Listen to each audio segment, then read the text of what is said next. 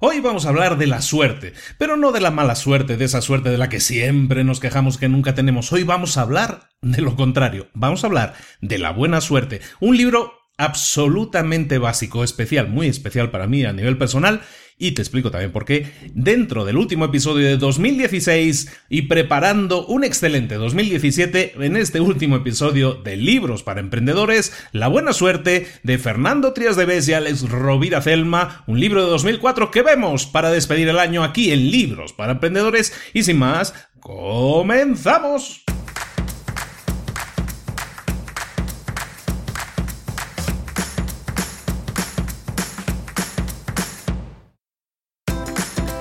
Bienvenidos al podcast Libros para Emprendedores. Para alcanzar el éxito en cualquier negocio que quieras emprender, debes formarte, debes estudiar, aprender para emprender. Y para ello, no hay nada mejor que un libro. En el podcast Libros para Emprendedores te ayudamos de tres maneras. Primero, seleccionando los mejores libros del mercado para ayudarte a emprender, a mejorar en tu emprendimiento. Segundo, te ofrecemos gratis un resumen de los puntos más valiosos explicados en cada libro. Y tercero, te damos finalmente pasos a seguir para poner en práctica todas esas lecciones aprendidas y así poder acortar tu camino hacia el éxito ya sea marketing, ventas, liderazgo, emprendimientos, mentalización, eh, vamos a analizar lo mejor de lo mejor, de los mejores libros del mercado y te lo vamos a dar todo bien masticadito y listo para ser aplicado. Soy Luis Ramos, empresario y emprendedor, y voy a acompañarte, si me lo permites, en este camino. Sin más, comenzamos. Muy buenas a todos de nuevo, bienvenidos un día más a Libros para Emprendedores. Terminamos el año y una disculpa que esta vez tampoco no hemos sido demasiado puntuales emitiendo el lunes como es la cosa habitual. Pero hay una razón, siempre hay una razón, y es una excusa, sí, es una excusa. Pero ¿sabes qué? No contaba yo que las niñas ahora que están de vacaciones están siempre eh, alrededor, pululando. Entonces la verdad se hace un poco más complicado buscar ahí un hueco, unas 2-3 horas para, eh, para sentarse y para grabar un, un episodio. Y entonces se me ha complicado un poco. Ahora que salieron con su madre al parque, ahora me siento aquí tranquilamente y vamos a grabar un libro, un nuevo libro y esta ocasión especial, porque es el último libro del año 2016 que vamos a ver. Y es un libro también muy especial en el nivel personal. Es un libro publicado en el año 2004 por Fernando Trías Deves, que es un señor del que ya hemos visto un libro fantástico que se llama El libro negro del emprendedor, y también de su compañero Alex Rovira Celma.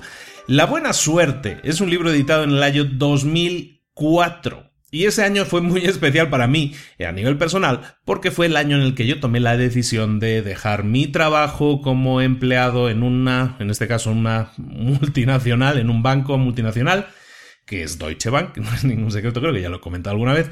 Dejé Deutsche Bank, eh, me pedí un año sabático por temas personales, pero este libro tiene en parte, tiene un, pedacito de culpa de que eso sucediera, por lo tanto también tiene un pedazo de culpa, yo creo, en el que hoy me estés escuchando, porque todo es una consecuencia, ¿no? Entonces, La Buena Suerte es un, libro publicado en el año 2004 y, y es muy especial para mí, por eso, porque me influenció es un libro que me encanta, es una historia. De nuevo, hemos eh, hablado, creo que hace dos meses, más o menos, leímos en íntegro un libro que se llama ¿Quién se ha llevado mi queso? Y esta vez vamos a leer también íntegro este libro porque también es una historia, porque es el último capítulo del año, porque es especial, porque habla de la buena suerte, habla de la suerte en general y ahora como que estamos a punto de iniciar el año 2017 y mucha gente eh, se llena la boca con la palabra suerte, ¿no? Desde las loterías de Navidad hasta mil cosas, ¿no? A ver si tenemos suerte, a ver si este año nos va mejor. Bueno, se me hace bastante interesante entonces que a nivel personal es un libro que para mí es, es, muy importante a nivel personal, pero también es un libro que habla de cosas que, de las que se hablan normalmente en estas épocas, pero probablemente no con la misma óptica. Vamos a entender un poco, bueno, vamos a ver una óptica, una historia que nos explica cómo puede influenciarnos la suerte o cómo podemos tomarnos nosotros las cosas para contar o no contar con la suerte, ¿no? Lo comentamos si acaso un poquito al final, pero como es un libro un poco más largo que el de Quién se ha llamado mi queso, yo creo que va a salir un resumen también largo. Espero que os guste. Y para estas épocas también se me hace interesante que sea una historia, ¿no? Y entonces a lo mejor pues a mucha gente le agrada que así sea. Fue muy, muy bien recibido el de Quién se ha dado mi queso. Vamos a ver si también este lo es. Es un libro que se divide en tres partes. Bueno, fundamentalmente son dos partes. La primera es el encuentro de dos amigos y en la que uno de los amigos le va a explicar una historia. La historia en sí es la segunda parte. La historia se llama La leyenda del trébol mágico. Oh. Y el libro acaba con una tercera parte que es el reencuentro de esas dos personas, digamos, el, eh, para comentar la jugada, ¿no? Ese es el libro que vamos a ver ahora, se llama La Buena Suerte de Fernando Trías de Bes, Alex Rovira Celma y empezamos sin más con la lectura de este libro. Primera parte, el encuentro. Una hermosa tarde de primavera, Víctor, un hombre de aspecto elegante e informal, fue a sentarse al que era su banco preferido del mayor parque de aquella gran ciudad. Allí se sentía en paz, aflojaba el nudo de la corbata y apoyaba los pies descalzos sobre una mullida alfombra de tréboles. A Víctor, que tenía 64 años y un pasado lleno de éxitos, le gustaba aquel lugar. Pero esa tarde sería distinta de otras. Algo inesperado estaba a punto de ocurrir. Se acercaba al mismo banco, con intención de sentarse, otro hombre, también en la sesentena, David. Tenía un andar cansado, tal vez abatido. Se intuía en él a alguien triste, aunque conservaba a su manera un cierto aire de dignidad. David lo estaba pasando bastante mal en esos momentos. De hecho, lo había pasado mal durante los últimos años. David se sentó junto a Víctor y sus miradas se cruzaron. Lo extraño fue que tanto uno como otro, los dos al mismo tiempo, pensaron que un vínculo los unía, algo conocido, muy lejano, pero íntimamente familiar. ¿Tú eres Víctor? preguntó David con precaución. ¿Y tú, David? contestó Víctor, ya seguro de que reconocía en aquella persona a su amigo. No puede ser. No me lo creo. Después de tanto tiempo. En ese instante se levantaron, se abrazaron y se soltaron una sonora carcajada. Víctor y David habían sido amigos íntimos en la infancia, desde los dos hasta los diez años. Eran vecinos en el modesto barrio donde vivieron sus primeros años. Te he reconocido por esos inconfundibles ojos azules, le explicó Víctor, y yo a ti por esa mirada tan limpia y sincera que tenías hace. hace. hace 54 años. no ha cambiado en nada, le respondió David. Recordaron y compartieron entonces anécdotas de la infancia y recuperaron lugares y personajes que creían olvidados. Finalmente, Víctor, que distinguía en la expresión de su amigo una sombra de tristeza, le dijo: Viejo amigo, cuéntame, ¿cómo te ha ido en esta vida? David se encogió de hombros y suspiró. Mi vida ha sido un conjunto de despropósitos. ¿Por qué? Recordarás que mi familia dejó el barrio en el que éramos vecinos cuando yo tenía diez años, que desaparecimos un día y nunca más se supo de nosotros. Pues resulta que mi padre heredó una inmensa fortuna de un tío lejano que no tenía descendencia. Nos fuimos sin decir nada a nadie. Mis padres no quisieron que se supiera que la suerte nos había favorecido. Cambiamos de hogar, cambiamos de coche, de vecinos, de amigos. En ese momento tú y yo perdimos el contacto. Así que fue por eso, exclamó Víctor. Siempre nos estábamos preguntando qué os había pasado. ¿Tanta fortuna recibisteis? Sí. Además, una parte importante de lo recibido en herencia fue una gran empresa textil en pleno funcionamiento y con abundantes beneficios. Mi padre la hizo crecer aún más. Cuando murió, yo me ocupé de ella, pero tuve muy mala suerte. Todo me fue en contra, explicó David. ¿Qué pasó? Pues durante mucho tiempo no cambié nada, pues las cosas iban más o menos bien, pero de pronto empezaron a aparecer competidores por todas partes y las ventas bajaron. Nuestro producto era el mejor, así que yo tenía la esperanza de que los clientes se dieran cuenta de que nuestros competidores no ofrecían la misma calidad, pero los clientes no entienden de telas. Si de verdad hubieran sabido, se habrían dado cuenta. Así que se lanzaron a por los productos de las nuevas marcas que iban saliendo al mercado. David tomó aliento. Recordar todo aquello no era agradable. Víctor permanecía en silencio sin saber qué decir. Perdí mucho dinero, pero la empresa estaba aún saneada. Intenté reducir los costes tanto como pude, pero cuanto más lo hacía, más bajaban las ventas. Estuve a punto de crear una marca propia, pero no me atreví. El mercado pedía marcas extranjeras. Eso, eso me puso en el límite. Como último recurso, pensé en abrir una cadena de tiendas propias. Tardé en decidirme y cuando lo hice, no pude hacer frente al coste de los locales, pues las ventas no lo cubrían. Empecé a fallar en mis pagos, así que tuve que responder con los activos, la fábrica, mis tierras, mi casa, todas mis propiedades. Lo tuve todo en mi mano. Tuve todo lo que quise y lo perdí. La suerte nunca me acompañó. ¿Qué hiciste entonces? preguntó Víctor. Nada, No sabía qué podía hacer. Todas las personas que antes me habían alabado, ahora me daban la espalda. Anduve entre un empleo y otro, pero no me adapté o no supieron entenderme. Llegó incluso un momento en que pasé hambre. He sobrevivido durante más de 15 años como he podido, ganándome la vida con las propinas que obtengo haciendo recados e incluso recibiendo ayuda de buena gente que me conoce en el barrio en el que ahora vivo. La mala suerte siempre ha estado conmigo. David no tenía ganas de seguir hablando, así que le preguntó a su amigo de infancia, ¿Y a ti? ¿A ti cómo te ha ido en la vida? ¿Has tenido suerte? Víctor esbozó una sonrisa. Eh, como recordarás, mis padres eran pobres, más pobres que los tuyos cuando vivíais en el barrio. Mis orígenes son más que humildes, lo sabes bien, son precarios. Muchas noches no teníamos que comer. A veces incluso tu madre nos traía algo porque sabía que en casa las cosas iban mal.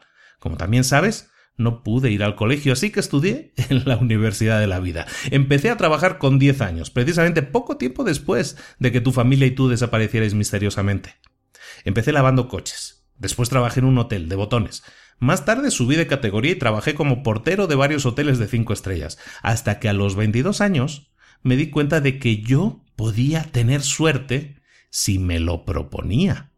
¿Cómo lo hiciste? le preguntó David con un tono mezcla de curiosidad y escepticismo. Adquirí un pequeño taller que estaba a punto de cerrar. Lo compré con un crédito y con todos los ahorros de que disponía. Era un taller que fabricaba bolsos de piel. Yo había visto todo tipo de bolsos en restaurantes y en los lujosos hoteles en los que trabajé, así que sabía lo que les gustaba a las personas con dinero.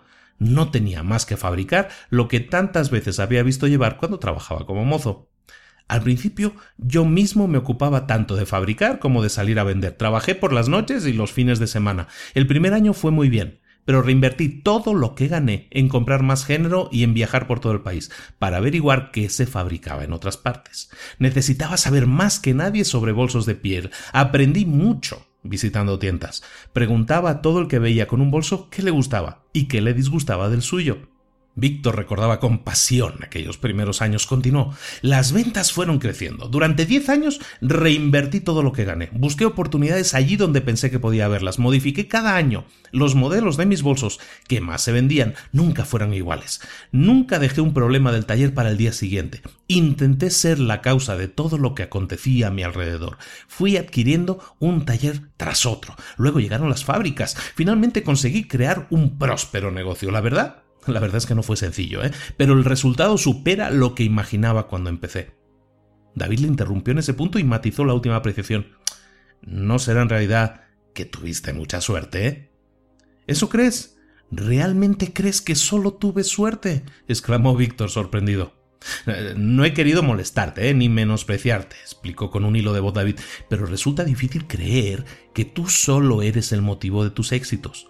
La suerte sonríe a quien el destino caprichosamente escoge. A ti te sonrió y a mí no. Y eso es todo, viejo amigo. Víctor se quedó pensativo. Al cabo de un tiempo le contestó Mira, yo no heredé ninguna gran fortuna, pero recibí algo mucho mejor de mi abuelo. ¿Conoces la diferencia entre la suerte y la buena suerte con mayúsculas? No la conozco, contestó David sin mostrar interés aprendí la diferencia entre la suerte y la buena suerte con un cuento que me explicaba mi abuelo cuando vivía con nosotros. A menudo he pensado y aún sigo pensando que ese cuento cambió mi vida. Me ha acompañado en momentos de miedo, de duda, de incertidumbre, de confusión y también en momentos de alegría, de felicidad y de gratitud. Gracias a ese cuento Decidí comprar el taller con el fruto de seis años de esfuerzo apasionado y de ahorro. Fue también ese cuento el detonante de otras muchas decisiones que luego se han revelado cruciales en mi vida. Víctor siguió hablando mientras David con la cabeza hundida entre los hombros dirigía la mirada al suelo. Quizás a los sesenta y cuatro años uno ya no está para cuentos, pero nunca es tarde para oír algo que puede ser útil. Como dice el refrán, mientras hay vida y esperanza. Si lo deseas me lo puedes explicar. David guardaba silencio, así que Víctor prosiguió. Es un cuento que ha ayudado a muchas personas, y no solamente a gente del mundo de los negocios, también a emprendedores y a profesionales de todos los campos. Las personas que aprenden y asumen la diferencia entre la suerte a secas y la buena suerte han obtenido excelentes resultados en sus trabajos, en las empresas en las que trabajaban, a otros les ha servido incluso para cultivar un amor. Ha servido a deportistas, artistas, a científicos y a investigadores. Y te lo digo porque lo he observado de primera mano. Tengo ya 64 años y soy testigo del efecto de la leyenda en muchas de esas personas. David se incorporó y habló, quizá movido por la curiosidad. De acuerdo, dime, ¿cuál es la diferencia entre la suerte y la buena suerte? Víctor meditó antes de contestar. Cuando vuestra familia recibió la herencia, tuvisteis suerte, pero esa suerte no depende de uno, por eso tampoco dura demasiado. Solo tuviste algo de suerte, y esa es la razón de que ahora no tengas nada. Yo, en cambio, me dediqué a crear suerte. La suerte a secas no depende de ti, la buena suerte solo depende de ti. Esta última es la verdadera, mucho me temo que la primera no existe. David no daba crédito a lo que oía. ¿Me estás diciendo que la suerte no existe? De acuerdo, digamos que sí que existe, pero es tan improbable que resulta vano esperar que te alcance precisamente a ti, a cualquiera. Y si al fin llega, no dura demasiado, es pasajera. ¿Sabías que casi el 90% de las personas a las que les ha tocado la lotería no han tardado más de 10 años en arruinarse o en volver a estar como antes estaban? En cambio, la buena suerte es posible siempre que te la propongas. Por eso se llama buena suerte, porque es la buena, la de verdad. ¿Por qué es la de verdad? ¿Cuál es la diferencia? insistió David. Empezaba a sentirse muy intrigado por las palabras de su amigo. ¿Quieres oír el cuento? David dudó unos instantes. Al fin y al cabo, aunque no podía volver atrás, no perdía nada por escuchar. Además, le resultaba agradable que su mejor amigo de la infancia le contase, con 64 años, un cuento. Y no solo eso, hacía demasiado tiempo que nadie le contaba algo como si fuese un niño. De acuerdo, cuéntamelo, accedió por fin. Primera regla de la buena suerte. La suerte no dura demasiado tiempo porque no depende de ti. La buena suerte la crea uno mismo, por eso dura siempre. Segunda parte. La leyenda del trébol mágico. El reto de Merlín.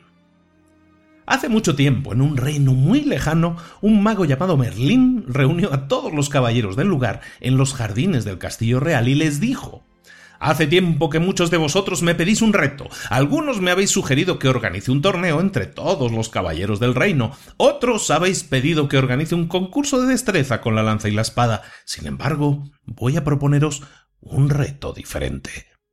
La expectación entre los caballeros era máxima. Merlín continuó. He sabido que en nuestro reino, en un plazo de siete noches, nacerá el trébol mágico. Hubo entonces un revuelo, murmullos y exclamaciones entre los presentes. Algunos ya sabían a qué se refería, otros no. Merlín puso orden. Calma, calma, dejadme que os explique qué es el trébol mágico. Es un trébol de cuatro hojas único, que proporciona al que lo posee un poder también único, la suerte sin límites. Sin límite de tiempo ni límite de ámbito proporciona suerte en el combate, suerte en el comercio, suerte en el amor, suerte en las riquezas, suerte ilimitada. Los caballeros hablaban y hablaban entre ellos con gran excitación. Todos querían encontrar el trépol mágico de cuatro hojas. Incluso algunos se pusieron en pie, lanzaron gritos de victoria e invocaron a los dioses. De nuevo, Merlín aplacó los murmullos y tomó la palabra. ¡Silencio!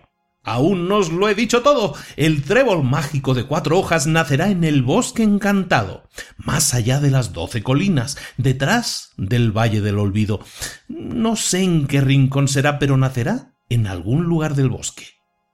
Aquella excitación inicial se vino abajo. Primero se hizo el silencio y a continuación los suspiros de desánimo resonaron por los jardines del castillo, y es que el bosque encantado era tan extenso como la parte del reino que estaba habitada. Se trataba de miles y miles de hectáreas de espeso bosque. ¿Cómo encontrar un minúsculo trébol de cuatro hojas en tan extenso lugar? Hubiera sido cien mil veces mejor buscar una aguja en un pajar. Por lo menos eso sería un reto posible. Ante la dificultad de la empresa, la mayoría de los caballeros abandonaron el castillo real, mascullando quejidos de protesta y dirigiendo miradas de desaprobación a Merlín cuando pasaban junto a él. Avísame cuando tengas algún reto que se pueda alcanzar, le decía uno. Si hubiera sabido que se trataba de algo así, ni me hubiera molestado en venir, dijo otro. Vaya reto. ¿Por qué no nos has enviado a un desierto a encontrar un grano de arena azul? Hubiera sido mucho más fácil, le espetaba otro con sorna. Uno tras otro, todos los caballeros salieron del jardín y se dirigieron a las cuadras y montaron en sus caballos. Solo dos se quedaron con Merlín. ¿Y bien? preguntó entonces el mago. ¿Vosotros nos vais? Uno de ellos, que se llamaba Not y llevaba una capa negra, respondió Sin duda es difícil, el bosque encantado es enorme, pero sé a quién preguntar. Creo que podré encontrar el trébol que dices. Yo iré a buscar el trébol mágico de cuatro hojas. El trébol será para mí. El otro, que se llamaba Sid y llevaba una capa blanca, se mantuvo en silencio, hasta que Merlín le dirigió una mirada escrutadora. Entonces dijo Si tú dices que el trébol mágico de cuatro hojas, el trébol de la suerte ilimitada, va a nacer en el bosque, significa que así será. Creo en tu palabra. Por eso, por eso iré al bosque. Así pues, ambos caballeros partieron hacia el bosque encantado. Not en su caballo negro, Sid en su caballo blanco. Segunda regla de la buena suerte. Muchos son los que quieren tener buena suerte, pero pocos los que deciden ir a por ella. 2. El gnomo príncipe de la tierra. El viaje por el reino hacia el bosque encantado era largo y les llevó dos días. Así pues, disponían solo de cinco jornadas para hallar el lugar donde nacería el trébol mágico. No había tiempo que perder. A pesar de ello, ambos caballeros decidieron descansar toda la noche antes de empezar la búsqueda. Los dos habían hecho el viaje por separado y no coincidieron en las breves paradas que hicieron para dar de beber a sus caballos, así que ninguno sabía en qué lugar del bosque se encontraba el otro.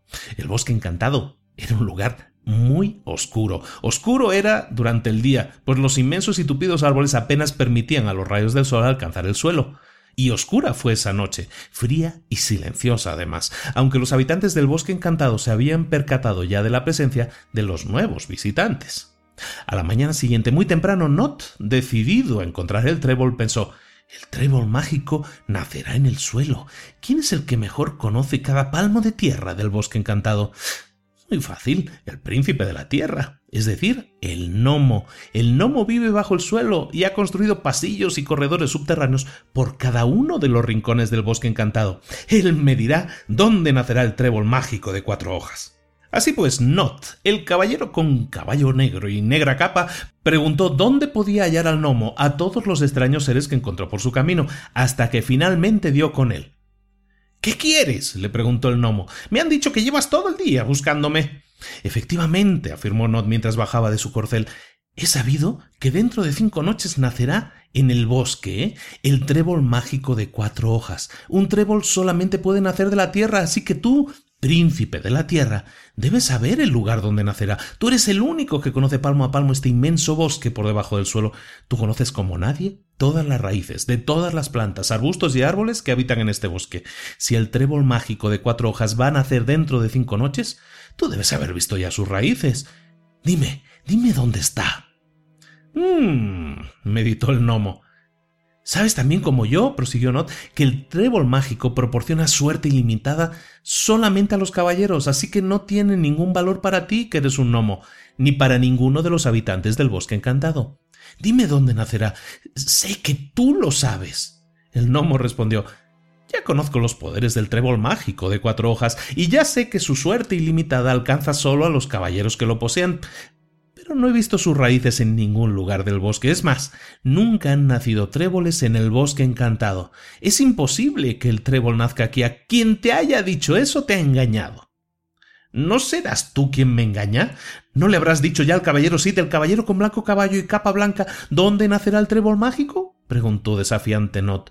No sé de qué me estás hablando, no sé quién es Sid y no tengo ni idea de quién te ha dicho semejante estupidez. En este bosque nunca ha habido un solo trébol, ni tan siquiera de tres hojas. Sencillamente los tréboles no crecen en este bosque porque no pueden. Así que déjame en paz. Llevo más de ciento cincuenta años viviendo aquí y nunca nadie me había hecho una pregunta tan estúpida. ¡Adiós! El caballero Not lo dejó por imposible.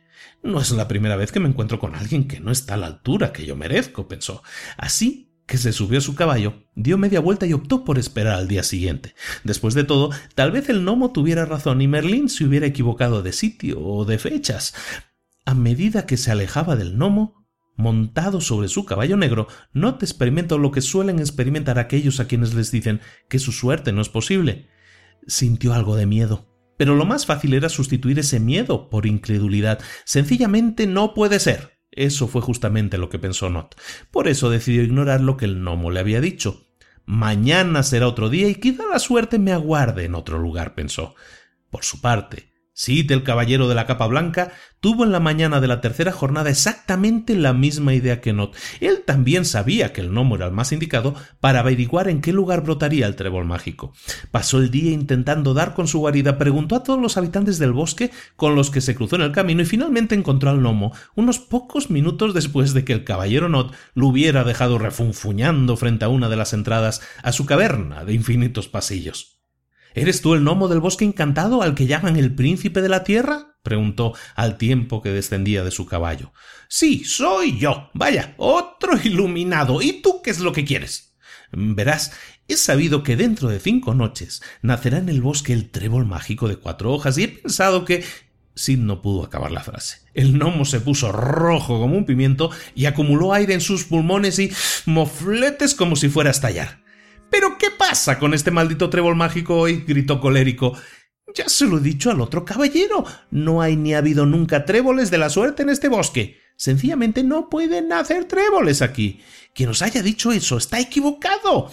O bien os toma el pelo, o ha bebido más poción etílica de la cuenta. Lo mejor que podéis hacer es regresar a vuestro castillo o acudir en socorro de alguna damisela en peligro. Aquí perdéis el tiempo. El caballero Sid se dio entonces cuenta de que algo pasaba. Según Merlín, en el bosque nacería un trébol mágico, y según el gnomo, era imposible que en las circunstancias actuales naciera allí ningún trébol. Los dos decían probablemente la verdad, pero era posible que la verdad de cada uno fuera distinta. Así pues, quizás seguir buscando el trébol mágico era una pérdida de tiempo. Si tal como había dicho el gnomo en aquellas circunstancias no podía nacer ningún trébol, se trataba entonces de saber qué era lo que hacía falta para que naciera un trébol. De modo que Sid le preguntó al mismo tiempo que lo calmaba Espera, espera. ¿Has dicho que nunca han nacido tréboles en el bosque encantado? Nunca, nunca jamás, respondió refunfuñando el gnomo mientras se metía en su casa madriguera. No, no, no te vayas, por favor, explícame por qué. Quiero saber por qué nunca han nacido tréboles en el bosque. El gnomo se giró y explicó Es por la tierra. Naturalmente que es por la tierra. Nadie se ha ocupado de renovar nunca esta tierra. Los tréboles necesitan tierra fresca, esponjosa, y la tierra de este bosque nunca ha sido removida ni aireada. Es un suelo duro, apelmazado. ¿Cómo quieres que así nazca un solo trébol? Por tanto, gnomo, príncipe de la tierra, si quisiera tener una sola posibilidad, aunque solamente fuera una, de que creciera un único trébol en el bosque, ¿Debería renovar la Tierra? ¿Cambiarla? preguntó Sid. Obviamente. ¿No sabes que solo se obtienen cosas nuevas cuando se hacen cosas nuevas? Si la Tierra no cambia, seguirá pasando lo mismo, que no nacerá ningún trébol. ¿Y tú sabes dónde podría encontrar tierra fértil? El gnomo estaba ya con medio cuerpo dentro de la madriguera y con una mano a punto de cerrar la portezuela de madera. Con todo, contestó a Sid. Hay algo de tierra fresca y fértil en el territorio de las Cauls, a poca distancia de aquí. Es una tierra rica, pues las Cauls, las vacas enanas, amontonan allí su estiércol. Esa sí que es tierra buena. El caballero le dio efusivamente las gracias al gnomo, se subió entusiasmado a su blanco caballo y cabalgó sin pérdida de tiempo hacia el territorio de las Caus. Sabía que tenía muy pocas probabilidades, pero por lo menos ya tenía algo. Llegó al territorio de las Cauls cuando ya anochecía. Le fue muy fácil encontrar la tierra de la que hablaba el gnomo. Era realmente tierra fresca, esponjosa y, por supuesto, muy bien abonada. Solamente pudo llenar un par de alforjas, los únicos recipientes que llevaba en su caballo, pero era suficiente para una pequeña extensión de terreno. A continuación, el caballero Sid se dirigió con las alforjas de tierra nueva a una zona del bosque tranquila, lejos de cualquier poblado. Encontró un lugar que le pareció adecuado y arrancó las hierbas y los matojos que allí había. Después removió y quitó la tierra vieja, la que nunca se había renovado, la de siempre, y por fin extendió la tierra nueva en el suelo. Cuando hubo acabado se puso a dormir. Solo tenía tierra para unos pocos palmos cuadrados. ¿Sería aquel el lugar escogido para que brotara el trébol mágico? Si había que ser realista, sería muy improbable tener tanta suerte. Unos pocos palmos entre miles de hectáreas era algo así como una posibilidad entre millones. Sin embargo, una cosa era cierta. Había hecho algo distinto a lo hecho en el bosque hasta ese momento. Si no había habido tréboles, si nadie los había encontrado nunca, era porque todos los que lo habían intentado habían hecho las mismas cosas de siempre, las que todo el mundo hacía como buen caballero, sabía que hacer cosas diferentes era el primer paso para lograr algo diferente. Aún así, sabía que había muy pocas probabilidades de que el trébol mágico de cuatro hojas brotara precisamente en el lugar que había escogido para poner la poca tierra fértil de que disponía, pero por lo menos sabía ya por qué no había tréboles, y al día siguiente sabría más. De eso estaba seguro. Sid tumbado y con la cabeza apoyada en el suelo, miraba la tierra recién extendida. Pensó que el gnomo decía su verdad. Pensó también que Merlín decía la suya. Eran dos verdades aparentemente contradictorias, pero si se actuaba como él había hecho, aportando nueva tierra a la tierra de siempre, esa aparente contradicción se desvanecía. Que en el pasado no hubiera tréboles no significa necesariamente que en el futuro no los pueda haber, ahora que las condiciones de la tierra son distintas, pensó. Se durmió, imaginando que el trébol brotaba entre la tierra nueva que había esparcido. Soñar así le ayudaba a olvidarse de las pocas probabilidades que había de que aquel rincón fuera el elegido por el destino para acoger al trébol mágico. El sol se puso. Solamente quedaban cuatro noches.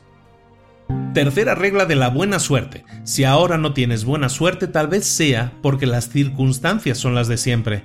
Para que la buena suerte llegue es conveniente crear nuevas circunstancias. 3. La Dama del Lago.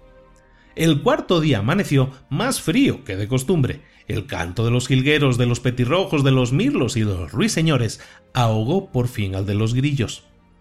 Not Subió a su caballo después de comer algunas bayas. No las tenía todas consigo. La información que le había dado el gnomo era verdaderamente preocupante. Palabras literales. En el bosque no pueden nacer tréboles. es más, nunca había nacido un solo trébol en todo el bosque encantado y el gnomo sabía lo que se decía. De todas formas, quizás el gnomo le engañaba. Sabía que no podía fiarse de que dijera la verdad. Pensar así no le conducía a ninguna parte pero le tranquilizaba. Decidió dedicar el día a encontrar a alguien que pudiera desmentir la información que le había dado el gnomo. Eso pondría de nuevo la suerte en sus manos. Después de cabalgar durante más de cinco horas, el caballero Not divisó a lo lejos entre la espesura del bosque un gran lago. Como tenía sed e imaginaba que su caballo también estaría sediento, decidió acercarse. El lago era muy bello. Estaba lleno de nenúfares, con flores amarillas y blancas. Bebió un poco y se sentó junto a la orilla mientras su caballo bebía ansiosamente. De pronto, una voz detrás de él le sobresaltó. ¿Quién eres? Era una voz femenina, dulce, pero a la vez profunda, frágil pero firme, seductora pero desafiante. Era la dama del lago. Sobresalía entre las aguas del lago de un modo impresionante, una mujer de hermosura y perfección nunca vistas, moldeada con la forma del agua. Not había oído hablar de ella. Pronto se dio cuenta de que de ella podría obtener información importante para su crucial misión. Soy Not, el caballero de la negra capa. ¿Qué hacéis tú y tu negro caballo junto a mi lago? ¿Ya habéis bebido? Ahora, ¿qué queréis? Estáis despertando a mis nenúfares, y esta es su hora de sueño. Mis nenúfares duermen por el día y cantan por la noche. Si los despertáis, esta noche no cantarán. Su canto evapora el agua del lago durante la noche. Si los nenúfares no cantan, el agua del lago no se evapora. Si no se evapora agua, el lago se desborda y si el lago se desborda, muchas flores, plantas y árboles morirán ahogados. Cállate, cállate y desaparece. No despiertes a mis nenúfares. Alto, alto, le interrumpió con vehemencia. No me cuentes tu vida. No me interesan tus problemas. Me, me, me iré enseguida. Solamente quiero hacerte una pregunta. Tú, Dama del lago, tú que proporcionas agua a todo el bosque encantado, tú que riegas todos sus rincones, dime, ¿dónde crecen los tréboles en este bosque? La dama comenzó a reír. Eran carcajadas tristemente burlonas. Reía con estruendosa discreción, una risa aguda, pero también con matices graves. Cuando dejó de reír, se puso seria y afirmó en este bosque no pueden crecer tréboles. ¿No es que el agua que reparto desde aquí llega a todas partes por infiltración? No sale de mí a través de arroyos o ríos, sino que se filtra por el lecho del lago y llega a todos los rincones del bosque encantado. ¿Acaso has visto charcos en alguna parte del bosque? Los tréboles necesitan mucha agua, precisan un arroyo que se la proporcione continuamente. Jamás encontrarás un trébol en este bosque. La dama del lago se sumergió de nuevo. Fue impresionante. El vapor de agua que le daba forma cayó a la superficie en una lluvia de miles de gotas. No apenas prestaba atención al maravilloso espectáculo que acababa de ocurrir. Estaba harto de oír la misma cantinela. Muy serio y pensativo, se preguntó qué estaba pasando. Empezaba a creer que tal vez a él nunca le llegaría la suerte. Eso le provocaba un miedo más intenso que el que sintió el día anterior después de hablar con el gnomo.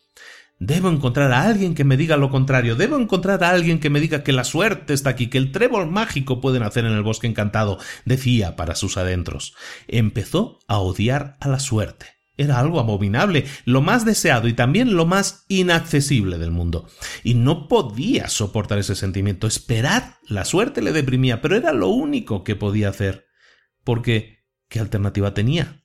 Así pues, Not montó en su caballo, cabalgó el resto del día y vagó sin ton ni son por el bosque encantado con la esperanza de tener la suerte de dar con el trébol mágico de cuatro hojas.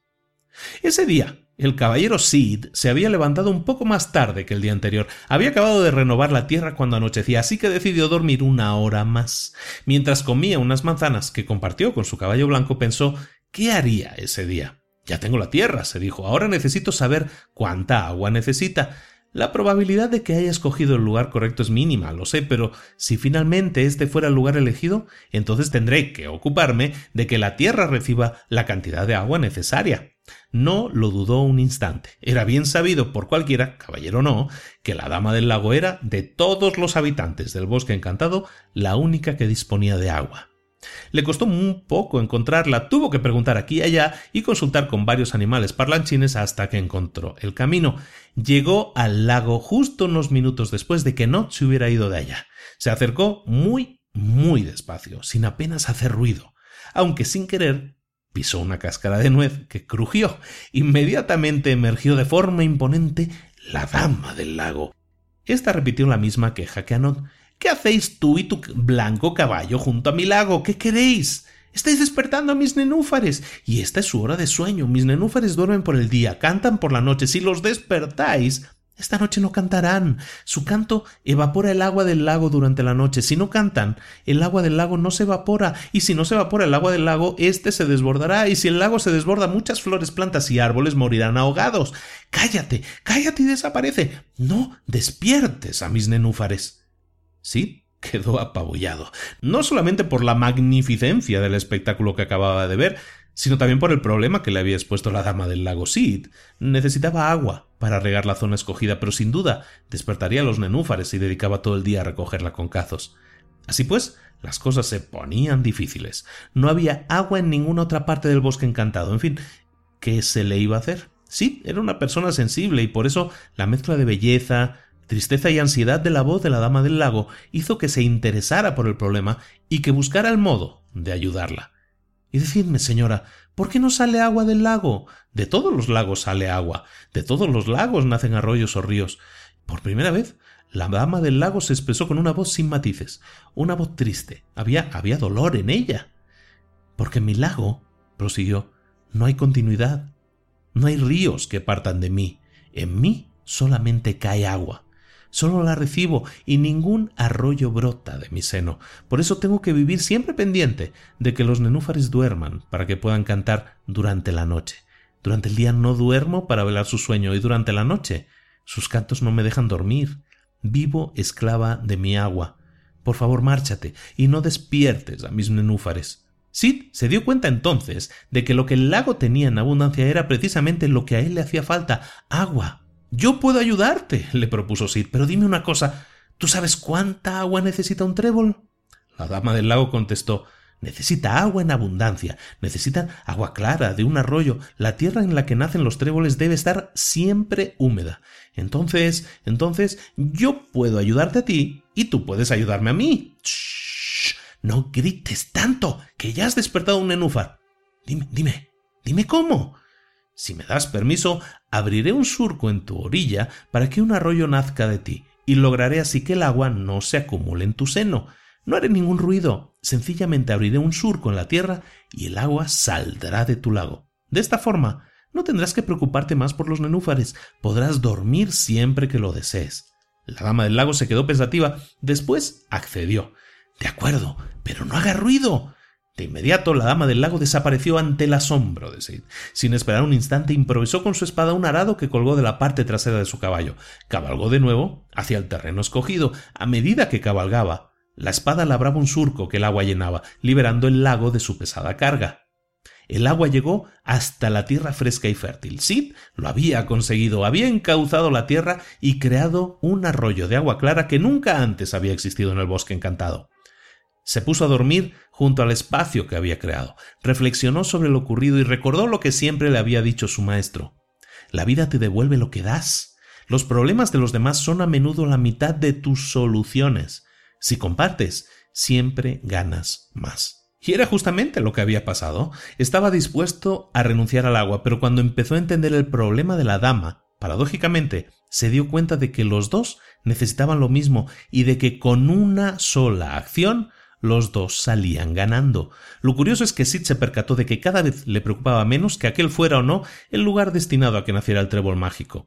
Tal vez debería sentirse un poco estúpido por trabajar tanto en una zona en la que probablemente el trébol no iba a nacer, pero no se sentía así. La certeza de que hacía lo que debía restaba importancia al hecho de que hubiera tenido suerte o no con la elección del lugar. ¿Por qué? No lo sabía. Tal vez porque regar era lo que tocaba hacer después de arar y abonar la tierra. Hacía lo que se tenía que hacer. Por supuesto, él sabía que era muy poco probable que el sitio que había escogido para renovar la tierra y regarla fuera justamente el elegido para que brotara el trébol mágico de cuatro hojas, pero ya sabía dos razones por las que no habían nacido nunca tréboles en el bosque, y al día siguiente sabría más. De eso estaba seguro. Sid, con la cabeza apoyada en el suelo, pues intentaba conciliar el sueño, miraba con esperanza su porción de tierra fértil, regada por el arroyo. Una noche más, visualizó como el trébol mágico brotaba y crecía. Esa noche, la imagen del trébol en su mente aparecía más nítida y real que la noche anterior. Eso le hacía feliz. La oscuridad le envolvió. Solamente quedaban tres noches. Cuarta regla de la buena suerte Preparar circunstancias para la buena suerte no significa buscar solo el propio beneficio. Crear circunstancias para que otros también ganen atrae a la buena suerte. 4. La secuoya reina de los árboles. A la mañana siguiente, Not, el caballero de la negra capa, se levantó bastante desanimado. Si hacía caso a la información del gnomo y de la dama del lago, estaba, como se dice vulgarmente, perdiendo el tiempo. No sería vano su empeño. El caballero no pensó en regresar, sin embargo el viaje hasta el bosque encantado había sido largo, y ya que estaba ahí, optó por quedarse hasta el séptimo día. Quizá finalmente encontraría a alguien que le dijera dónde encontrar el trébol mágico de cuatro hojas. Not no sabía qué hacer.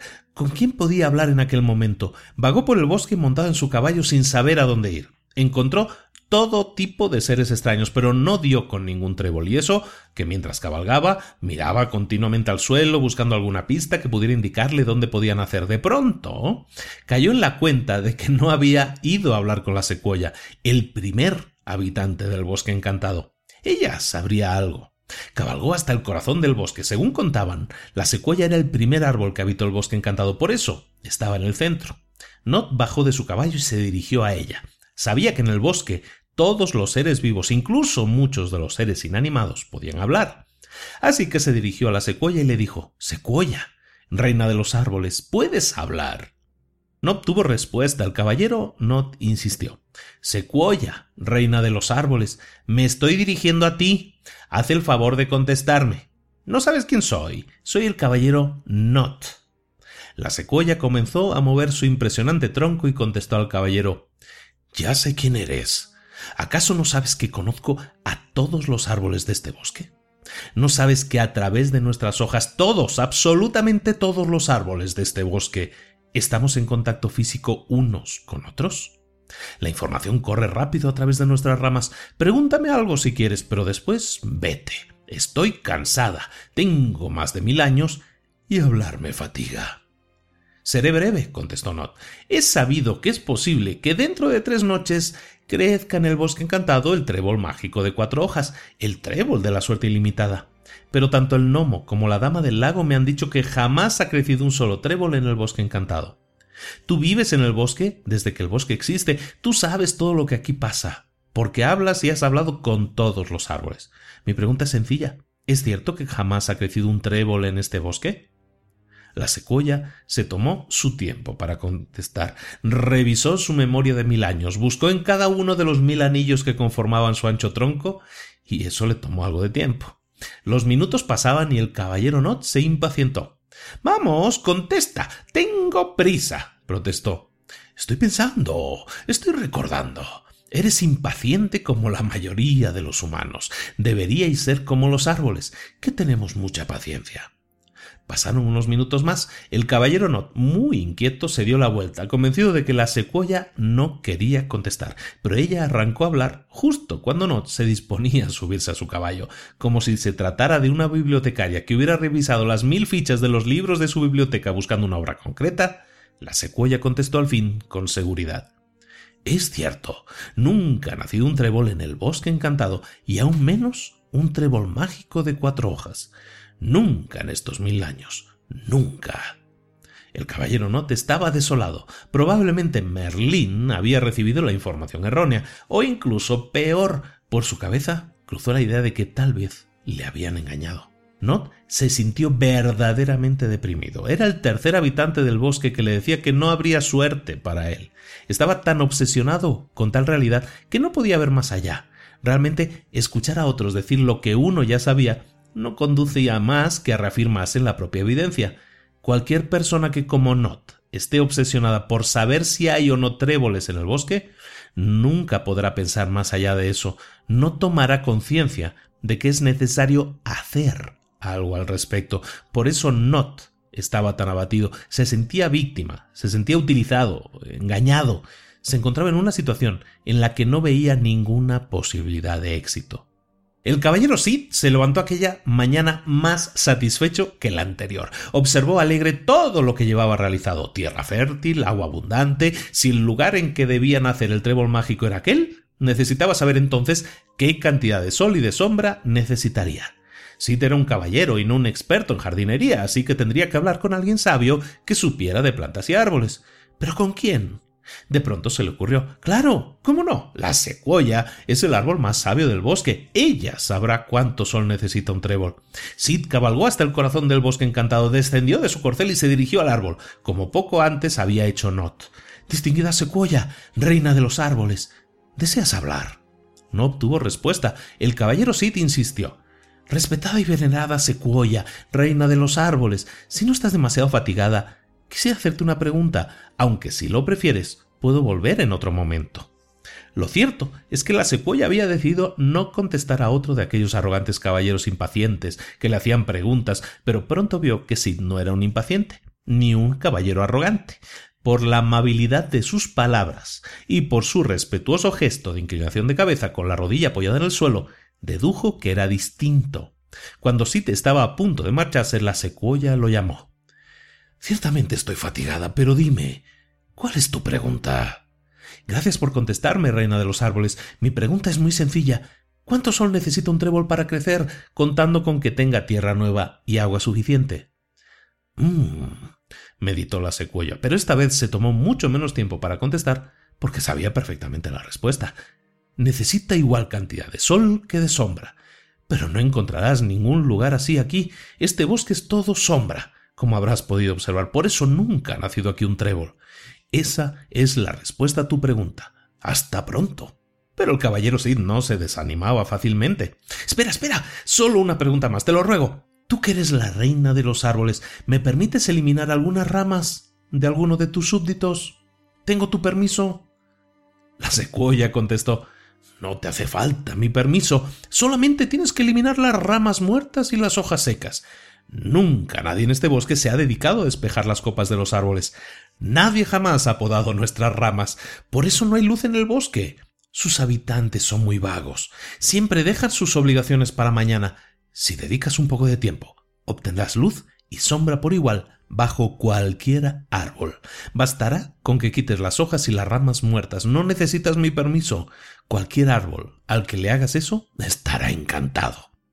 Cortar las ramas viejas, liberarse de lo que ya no sirve, es siempre un impulso para la vida del árbol y de lo que le rodea, añadió esta vez con voz cálida y amable la secuoya.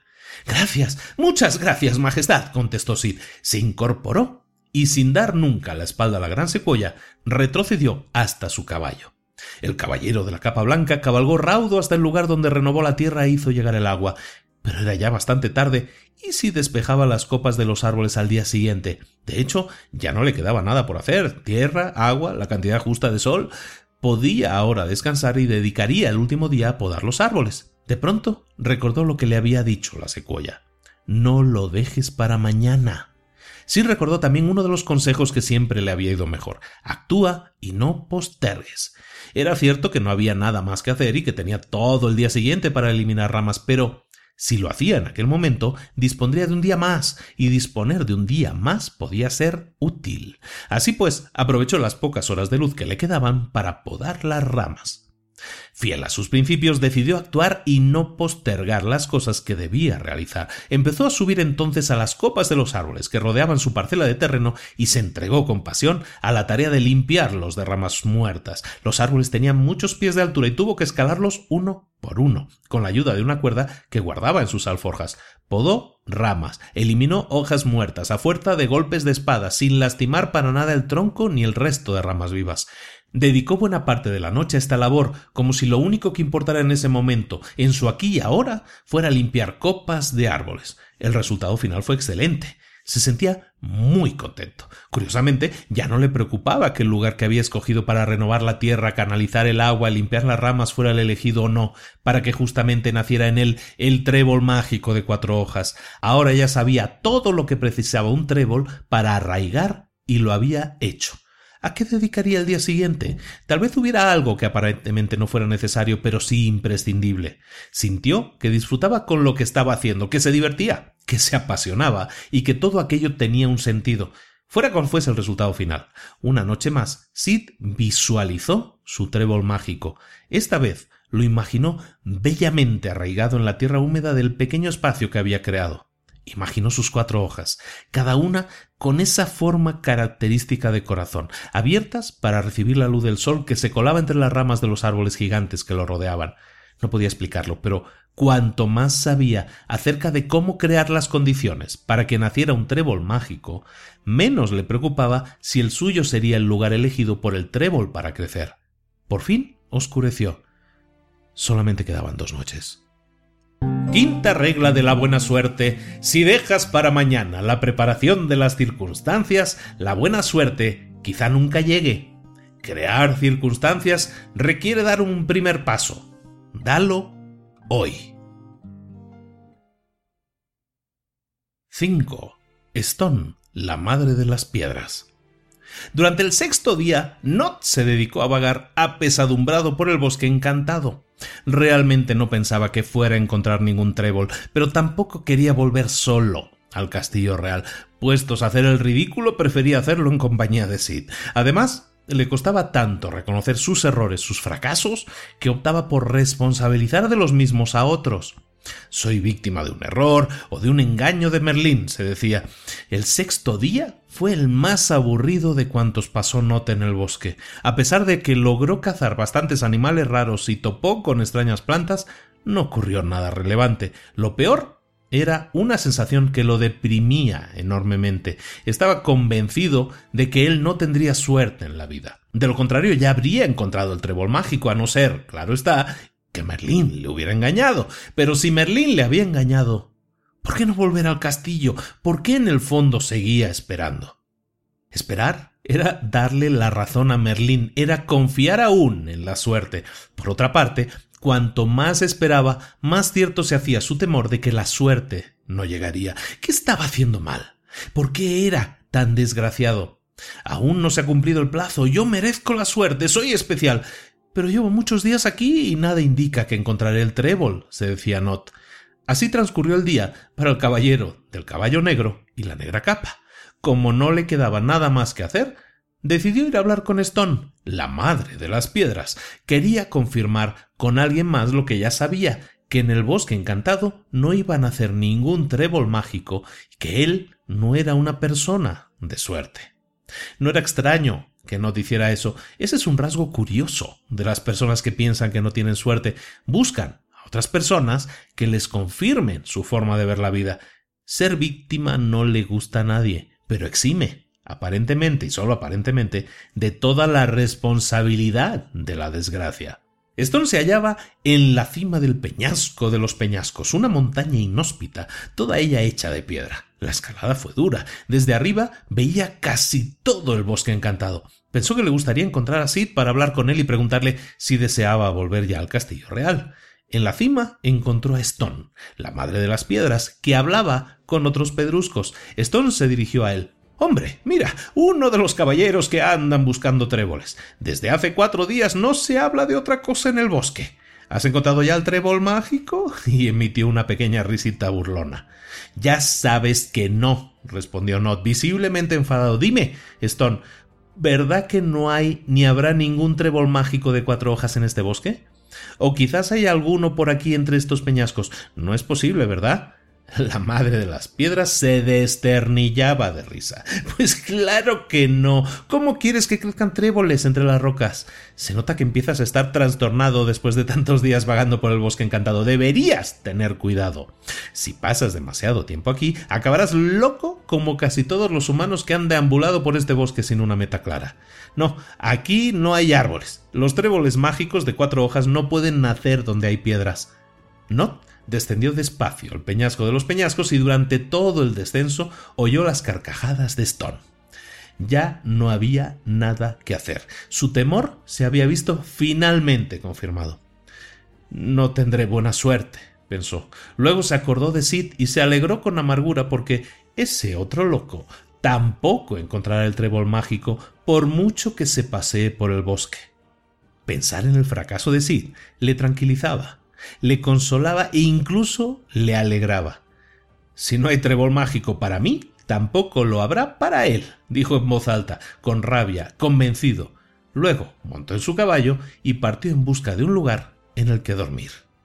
Por su parte, Sid comprobó al levantarse que el trabajo de la noche anterior había dado buenos resultados. Vio un espectáculo muy bello. La niebla se levantaba y daba paso a unos dorados rayos de sol que iluminaban la tierra que puso el primer día en el bosque comprobó entonces, para su gran satisfacción, que el sol y la sombra penetraban por igual en cada uno de los palmos de aquella tierra nueva.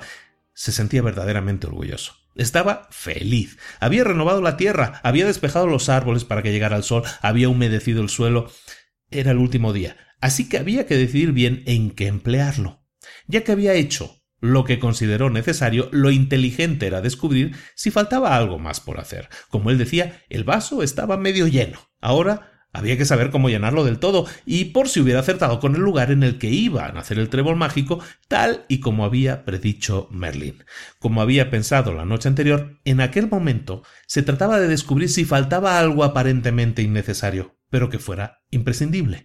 Tierra, agua, sol. ¿Pero qué más podía faltar? Así pues, se pasó el sexto día preguntando a todos los seres que fue encontrando por el bosque qué es lo que podía faltarle a la tierra, además de la sombra, el sol y el agua, para que naciera un trébol de cuatro hojas, pero nadie supo decirle qué era lo que le faltaba. Era ya mediodía y no se le ocurría quién más podía preguntar. Necesitaba inspiración, perspectiva. Así que se le ocurrió ir al punto más elevado del bosque para comprobar si desde allí veía algo que le permitiera saber si le faltaba algo más por hacer. La perspectiva, la distancia, tener el horizonte en la vista siempre da ideas útiles e inesperadas, pensó. Todos los caballeros sabían que el punto más elevado del bosque era el peñasco de los peñascos, pero al llegar allí se dio cuenta de que era altísimo. Quedaba solo mediodía para que acabara el plazo que Merlín les había dado. ¿Tenía sentido subir? Aunque le llegara la inspiración, tampoco tendría demasiado tiempo para hacer algo. Aun así, decidió subir. ¿Por qué? Sencillamente, porque pensó en lo que ya había hecho y el trabajo y la dedicación que había invertido. Partiendo de lo que ya había logrado, quizá fuera aconsejable y bueno trabajar hasta el final para saber si aún faltaba algo por hacer. Escaló la montaña, empezó a notar la suave brisa que llegaba lejos del nivel del suelo al elevarse. Finalmente alcanzó la cima, se sentó y empezó a otear el horizonte en busca de inspiración. Nada. De pronto una voz le sobresaltó. Salía de la roca que pisaban sus pies. Era Stone, la madre de las piedras. ¡Me estás aplastando! Sid se sobresaltó tanto que casi cayó un peñasco abajo. Una roca que habla lo que me faltaba por encontrar. No soy una roca que habla, soy Stone, la madre de las piedras, puntualizó visiblemente molesta. Supongo que tú debes ser el otro caballero que anda buscando el trébol mágico. ¿Eres de verdad la madre de las piedras? Entonces no entenderás mucho de tréboles, ¿verdad? Evidentemente no entiendo mucho de tréboles, pero algo sé, le contestó. Ya se lo había dicho al otro caballero al que vestía de negro, donde haya piedras no pueden crecer los tréboles de cuatro hojas. ¿Has dicho de cuatro hojas? replicó Sid. Sí, de cuatro hojas. ¿Y los de tres hojas? volvió a preguntar. Los de tres hojas sí que pueden nacer en un suelo con piedras, pero los de cuatro hojas crecen con menos fuerza, por lo que precisan de un suelo totalmente libre de piedras que no impidan su crecimiento. Aquella pequeña apreciación, lo que necesitaba un trébol de tres hojas y lo que necesitaba uno de cuatro, que hubiera parecido banal para muchos, no lo fue para Sid. Él sabía que a menudo los elementos claves solamente se descubren en los pequeños detalles, en lo obvio, en lo ya conocido. Difícilmente se encontraba la respuesta a lo aparentemente innecesario pero imprescindible. Claro. ¿Cómo no me había dado cuenta antes? Mil gracias. Me voy. Apenas me queda tiempo. Sid bajó apresuradamente el peñasco de los peñascos. Tenía que correr a toda velocidad hasta la zona escogida. No había quitado las piedras de su parcela de tierra. Al llegar quedaban todavía dos horas de luz. Sid quitó todas las piedras, una a una. De hecho, la zona escogida estaba llena de ellas. Si por casualidad la zona escogida por él fuera el lugar donde iban a hacer el trébol mágico, este nunca hubiera crecido a causa de las piedras. Sid se dio cuenta de lo importante que era valorar y reconocer lo alcanzado, a lo que él definía como la parte ya llena del vaso, así como concentrarse en lo que pudiera faltar. Eso siempre le había ayudado a avanzar. Sid también se dio cuenta de que en los pequeños detalles se hallaba información clave. Aun cuando todo pareciera hecho y no quedara más por hacer, si uno mantenía la actitud adecuada, si se estaba dispuesto a saber si faltaba algo más por hacer, siempre se encontraban pistas que encauzaban por el buen camino. De hecho, eso era lo que había pasado. Qué buena decisión no dejar para el día siguiente la poda de las ramas. De lo contrario, nunca hubiera sabido que había que retirar las piedras. Una noche más se puso a dormir junto al espacio que había creado, y una noche más se imaginó al bello trébol mágico en todo su esplendor, en el centro de la tierra que él había preparado, iluminado, regado y limpiado de piedras. Esa noche, además, imaginó cómo lo tomaba en sus manos, sintió su suave textura en el roce con su piel, su intenso color verde, sus bellas hojas desplegadas. Le pareció incluso que sentía el agradable olor a clorofila que el trébol mágico desprendía, era todo tan real que sintió por primera vez la certeza de que ese sería el lugar en el que nacería. Podía imaginarlo, podía sentirlo con todo lujo de detalles. Eso le hacía sentir muy bien.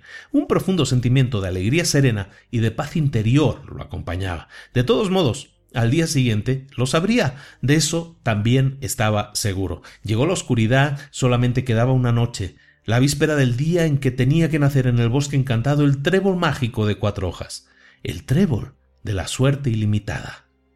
Sexta regla de la buena suerte, aun bajo las circunstancias aparentemente necesarias, a veces la buena suerte no llega. Busca en los pequeños detalles circunstancias aparentemente innecesarias, pero imprescindibles. 6. El encuentro de los caballeros en el bosque. La última noche, mientras Not buscaba un sitio para dormir, notó que su caballo pisaba un trozo de tierra fresca, regada, sin ninguna piedra, y al mirar hacia arriba descubrió un claro abierto entre las copas de los árboles. Más allá, observó a Sid echado y su caballo atado a un árbol. Sid. Este se incorporó. Aún no había conciliado el sueño. Not. ¿Cómo te va? ¿Has encontrado el trébol? preguntó Not a Sid. No. Bueno, de hecho, llevo ya tres días sin buscarlo. ¿eh? El primer día el gnomo me dijo que no había tréboles en todo el bosque, así que decidí dejar de buscar. Entonces, preguntó Not, ¿qué diablos haces aquí? ¿Por qué no vuelves al castillo? Antes de que pudiera responderle, se percató de que Sid tenía sus ropas tiznadas del musgo que crecía en el tronco de los árboles, sus botas embarradas y en general su indumentaria aparecía claramente manchada como resultado de los últimos cuatro días en el bosque encantado. ¿Pero qué es lo que te ha pasado? Desde que el gnomo me dijo que no podían nacer tréboles en el bosque encantado, me he dedicado a crear este espacio. Fíjate, tiene agua fresca, está bien abonado. Ven, ven, acompáñame. Te enseñaré el arroyo que he hecho llegar desde el lago donde habita la dama. Y mira, mira, prosiguió Sid, emocionado e ilusionado por poder mostrarle a alguien lo que había creado. Estas son todas las piedras y ramas que he retirado en dos días, porque no sé si sabes que donde hay piedras, Nod lo interrumpió. Pero, ¿te has vuelto loco? ¿A santo de qué te dedicas a montar un huerto de unos cuantos palmos cuando, cuando no tienes ni la más remota idea de dónde va a nacer el trébol mágico? ¿No sabes que este bosque es algo así como millones de veces más extenso que esta pequeña parcela? Es que eres bobo. ¿No te das cuenta de que no tiene sentido hacer todo lo que has hecho si nadie te dice dónde demonios hay que hacerlo? Estás mal de la cabeza. Ya nos veremos en el Castillo Real. Yo me voy a buscar un sitio tranquilo donde pasar la noche. Not desapareció entre los árboles. Sid se lo quedó mirando, sorprendido por lo que le había dicho, y pensó Merlín dijo que podíamos encontrar el trébol mágico, pero no dijo que no fuera necesario hacer algo. Séptima regla de la buena suerte. A los que solo creen en el azar, crear circunstancias les resulta absurdo. A los que se dedican a crear circunstancias, el azar no les preocupa. 7. La bruja y el búho visitan a Not. La última noche podía haber transcurrido plácidamente, pero alguien quiso que no fuera así para ninguno de los dos caballeros. Mientras Not dormía, esperaba ansioso el momento del amanecer para regresar a su castillo, un ruido le sobresaltó de tal manera que se levantó en un segundo y desenvainó su espada. ¡Uh! Era el búho de la bruja Morgana. Se encontraba de pie junto a él, parcialmente iluminada por la lumbre del fuego que el caballero había encendido hace un rato, para superar el frío. ¿Quién eres? ¿Qué quieres? Ten cuidado. Mi espada está afilada. Guarda tu espada. He venido a hacer un trato contigo, Not, caballero del caballo negro y de la negra capa. ¿Un trato? ¿Qué trato quieres hacer? No quiero tratos con brujas, y menos aún contigo, Morgana. Tienes muy mala fama. ¿Estás seguro? Sobre un trébol de cuatro hojas, dijo sutilmente la bruja Morgana, mientras mostraba sus negros dientes, frotaba sus viejas manos de largas uñas y arrugaba su nariz aguileña y afilada en lo que pretendía ser una sonrisa amable. El caballero Not envainó su espada y se inclinó hacia adelante. Hablemos. ¿Qué sabes? Sé dónde nacerá el trébol mágico de cuatro hojas. Vamos, rápido, dímelo, exigió impaciente Not. Te lo diré, si antes prometes cumplir tu parte del trato. ¿Y cuál es esa parte del trato que debo cumplir? preguntó Non de inmediato. Quiero que cuando encuentres a Merlín, lo mates con tu espada. ¿Cómo? ¿Por qué de matar a Merlín? Porque él te ha engañado. Él sabe dónde nacerá el trébol mágico, al igual que yo lo sé. El pacto es muy claro. Yo te digo dónde encontrar el trébol mágico y tú matas a Merlín. Suerte ilimitada para ti, final de mis problemas de hechicería para mí. Con el final de Merlín, tú accedes al trébol mágico y yo elimino a mi principal rival. No te estaba tan desengañado y frustrado y tenía tantas ganas de tomarse la revancha y ser él quien hallara el trébol mágico que decidió aceptar. Eso no era extraño. Cuando una persona ya no tiene fe en que puede crear buena suerte, lo que hace es comprársela al primero que se la ofrece. De hecho, el que espera encontrar suerte cree que es algo fácil y que no requiere trabajo, y eso eso es lo que le pasó a Not. Trato hecho. Dime dónde nacerá el trébol mágico.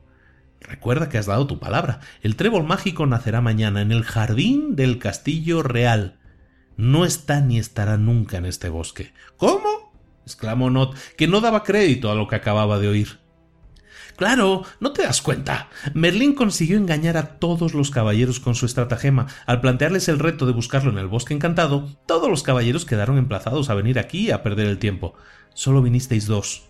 Merlín pensaba que vendrían más, pero en cualquier caso logró despistar la atención del jardín del castillo real.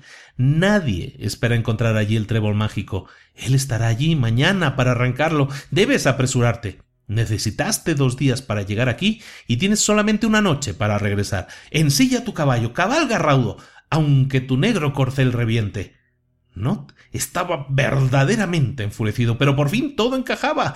Por eso todos y cada uno de los habitantes del bosque encantado me han tomado por un estúpido, que perdía su tiempo buscando un trébol mágico que nunca había nacido ni nacer aquí. Todo encaja, pensó. Así pues, No ensilló su caballo y desapareció enfurecido y a gran velocidad entre los árboles, camino del reino habitado, con destino al castillo. Octava regla de la buena suerte. Nadie puede vender suerte. La buena suerte no se vende. Desconfía de los vendedores de suerte.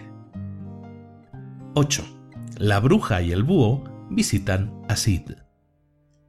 La bruja soltó una ruidosa y malévola carcajada y se dirigió hacia el norte, donde sabía que Sid pasaba la noche. Sid dormía plácidamente, tanto que al búho le tomó tres aullidos despertarlo. ¡Uhú! ¡Uhú! ¡Uhú! ¿Quién va? preguntó Sid. Se puso en pie y asió con firmeza la empuñadura sin llegar a desenvainar su espada. No temas, soy Morgana la bruja. Sid se mantuvo en pie. ¿Qué es lo que deseas de mí? La bruja era malvada. Ella quería dos cosas. Por una parte, que Nod matara a Merlín y por la otra, persuadir a Sid para que se marchara del lugar. De este modo, ella se quedaría con el trébol mágico en caso de que al día siguiente éste naciera en algún lugar del bosque. Morgana ideó otra mentira para Sid. El trébol mágico nacerá mañana. Pero Merlín te ha mentido. No es un trébol de suerte ilimitada, es el trébol de la desgracia. Yo misma realicé el conjuro. El que lo arranque morirá a los tres días. Pero si nadie lo arranca, entonces Merlín morirá al caer la noche. Por eso os ha engañado a ti y al otro caballero, para que alguno de los dos muera en su lugar. Merlín precisa que el trébol sea arrancado antes de mañana al anochecer. Vuelve al castillo. Not ya está en camino. La bruja había sido muy astuta. No dejaba opción así. Si al día siguiente encontraba el trébol mágico, no sabría qué hacer. Si lo arrancaba, moriría. Pero ¿y si el que tenía razón era Merlín? ¿Y si en realidad era el trébol de la buena suerte? Lo mejor y lo más fácil sería hacer como nota, abandonar el bosque y no enfrentarse a ese dilema. Pensó durante unos segundos y a continuación le dijo a Morgana Bien, entonces partiré esta misma noche. La bruja sonrió satisfecha, aunque sí te añadió pero iré a buscar a Merlín, le pediré que sea él quien arranque el trébol mágico. El hechizo del que me hablas dice que quien lo arranque morirá los tres días, pero si quien lo arranca es Merlín, entonces él no morirá, el conjuro quedará deshecho, ya que el que debe morir si no se arranca y el que ha de morir si se arranca son la misma persona. Así Merlín quedará salvo y después me dará el trébol. Sid había sido más inteligente que la bruja Morgana que ahora ya no sonreía. Al darse cuenta de que Sid no había caído en su trampa, dio media vuelta con el búho en su hombro, se subió a la escoba y partió veloz cual perro con el rabo entre las piernas, refunfuñando ruidosamente. Sid reflexionó sobre lo sucedido. Él sabía que Merlín no engañaba a nadie. ¿Cómo podía no haber creído en algo así o en lo que fuera que le hubiera dicho la bruja? No sabía como buen caballero que lo verdaderamente importante era no perder la fe en la propia empresa. Había visto a tantos caballeros desesperarse y abandonar cuando la buena suerte tardaba en llegar, que había aprendido lo importante de mantener la fe en lo que uno pensaba que era lo correcto. Antes de dormirse, pensó también lo importante que era no cambiar la empresa propia por la empresa de otro, es decir, la de la bruja por la suya propia. La buena suerte le había llegado siempre que se había mantenido fiel a su empresa, a su cometido, a su misión y a su propio propósito. Por último, recordó lo que siempre le había dicho su maestro.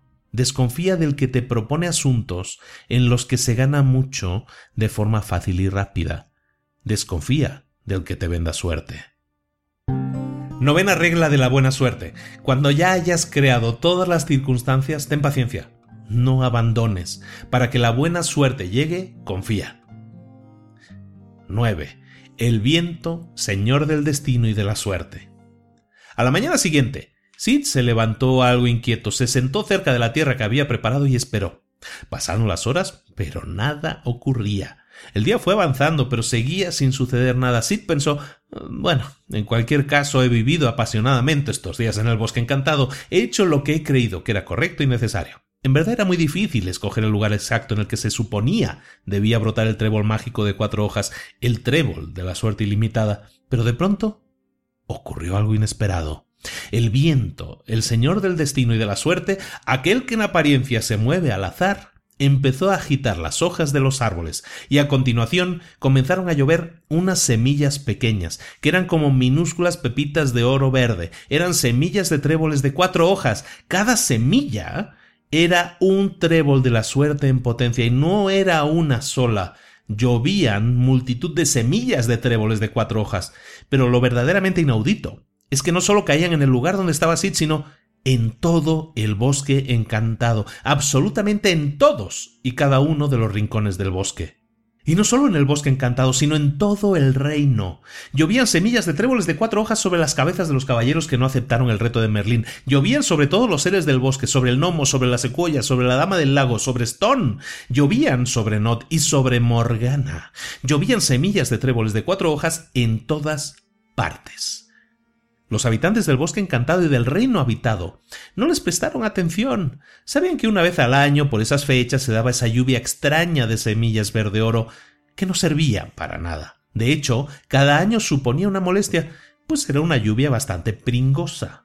Al cabo de pocos minutos dejaron de llover semillas de tréboles de cuatro hojas. Las minúsculas semillas de oro verde se confundieron entonces con el suelo, como pequeñas gotas de agua en un océano, a medida que caían por todos los rincones del reino sencillamente se perdían como las simientes que se arrojan al desierto. Y así se desperdiciaron, pues no germinarían. Millares y millares de ellas murieron en el suelo gastado, duro y pedregoso de un bosque sombrío. Todas, excepto unas decenas de ellas, que fueron a parar a una pequeña extensión de tierra fresca y fértil, en la que lucía el sol y refrescaba la sombra, en la que había agua abundante y que estaba libre de piedras. Esas y solamente esas semillas se convirtieron al cabo de poco en brotes de tréboles de cuatro hojas, en multitud de brotes de tréboles mágicos, un número suficientemente grande para tener suerte todo el año, hasta la lluvia del año siguiente. En otras palabras, suerte ilimitada. Sid observó extasiado la buena suerte que había creado. Conmovido y emocionado, se arrodilló en signo de gratitud y brotaron lágrimas de sus ojos. Cuando se dio cuenta de que el viento amainaba, quiso despedirse de él y darle las gracias por haber traído las semillas, así que mirando al cielo lo invocó. Viento, Señor del destino y de la suerte, ¿dónde estás? Quisiera darte las gracias. El viento le respondió No es necesario que me des las gracias. Cada año, por estas mismas fechas, reparto semillas de tréboles de cuatro hojas por todo el bosque encantado y por todos los rincones del reino habitado. Soy el señor del destino y de la suerte y entrego, siguiendo un orden firme, las semillas de la buena suerte allí por donde paso. En contra de lo que muchos piensan, yo no reparto suerte, sencillamente me ocupo de diseminarla en todas partes por igual. Los tréboles mágicos nacieron porque tú creaste las condiciones adecuadas para ello. Cualquiera que hubiese hecho lo mismo hubiera creado buena suerte. Yo me limité a hacer lo que siempre he hecho. La buena suerte que llevo conmigo está siempre ahí. El problema es que casi todo el mundo cree que no es necesario hacer nada.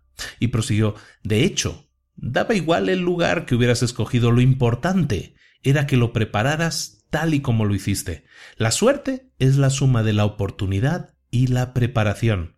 Pero la oportunidad siempre está ahí. Y así es. Solamente crecieron tréboles de cuatro hojas, tréboles mágicos, bajo los pies de Sid, porque él era el único en todo el reino que había creado las condiciones para que crecieran, porque contrariamente a lo que muchos creen, la buena suerte no es algo que pase a pocos que no hacen nada. La buena suerte es aquello que nos puede pasar a todos si hacemos algo. Y ese algo consiste tan solo en crear las condiciones para que las oportunidades, que están ahí para todos por igual, no se nos mueran como semillas de tréboles de cuatro hojas que caen en tierra estéril. Y el viento se alejó, a la vez que Sid abandonaba el bosque encantado para encontrarse con Merlín. Décima regla de la buena suerte. Crear buena suerte es preparar las circunstancias a la oportunidad, pero la oportunidad no es cuestión de suerte o de azar. La oportunidad siempre está ahí. Por tanto, crear buena suerte únicamente consiste en crear circunstancias. 10. El reencuentro con Merlín. Not cabalgó durante toda la noche de la séptima jornada. Al llegar al castillo, su caballo negro tenía el lomo y los costados ensangrentados por los golpes de fusta y los frenéticos toques de espuela. Tenía que llegar justo a tiempo para coger el trébol mágico que se suponía había brotado en los jardines del castillo. Poco después, el pobre corcel moría de agotamiento. Not atravesó la puerta del castillo y cada uno de sus salones, derribando a golpes y patadas todo cuanto encontró en su camino. Llevaba la espada desenfundada y su rostro desencajado mostraba unos ojos rojos de ira. Merlín, Merlín, ¿dónde estás? No te escondas. Te voy a encontrar. Not decidió ir al verde y frondoso jardín del castillo, pues sabía que allí encontraría a Merlín. Cuando abrió la puerta que conducía al exterior, pudo observar a Merlín en el centro del jardín, de pie, firme y sereno, apoyado en su largo bastón con el semblante serio. Pero el jardín, el jardín no era ya un jardín, era un patio de losas. Durante las últimas siete noches, los maestros de obra del castillo se habían dedicado a cubrir la tierra. A Non le cayó la espada de la mano. ¿Por qué lo has hecho? ¿Por qué has cubierto el jardín de losas? le preguntó a Merlín. Porque si no, hubieras intentado matarme. No hubieras atendido a mis explicaciones. Era la única forma de convencerte de que aquí no había ningún trébol y de que la bruja te engañó. Yo, Merlín el mago, lo sé todo. Sabía que la bruja te vendería su suerte, la que casi nunca sucede.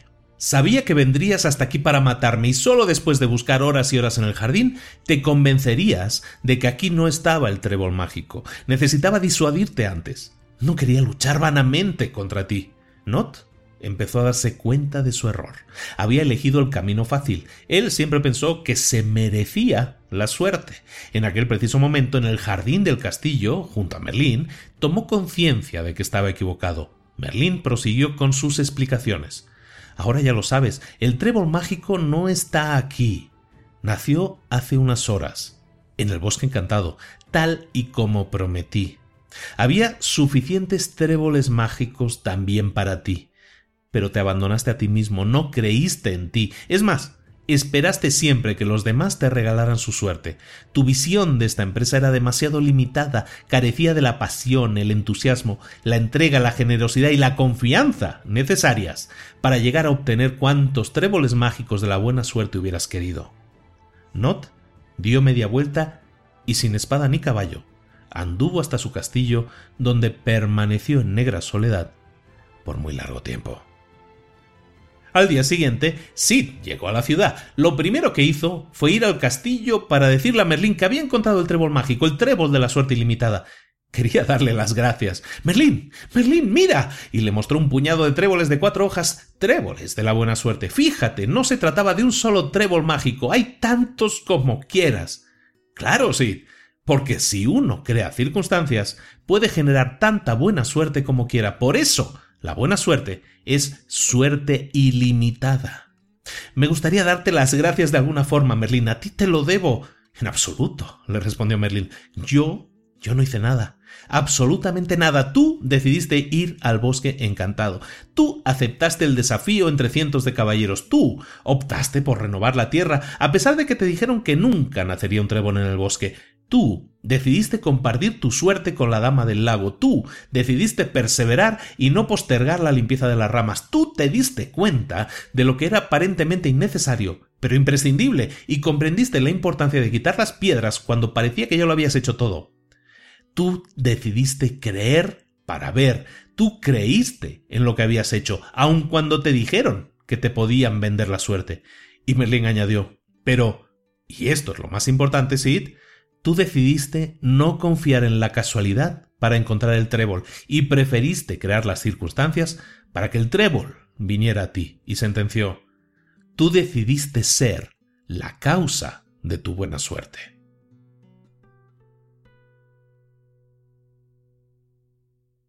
El nuevo origen de la buena suerte.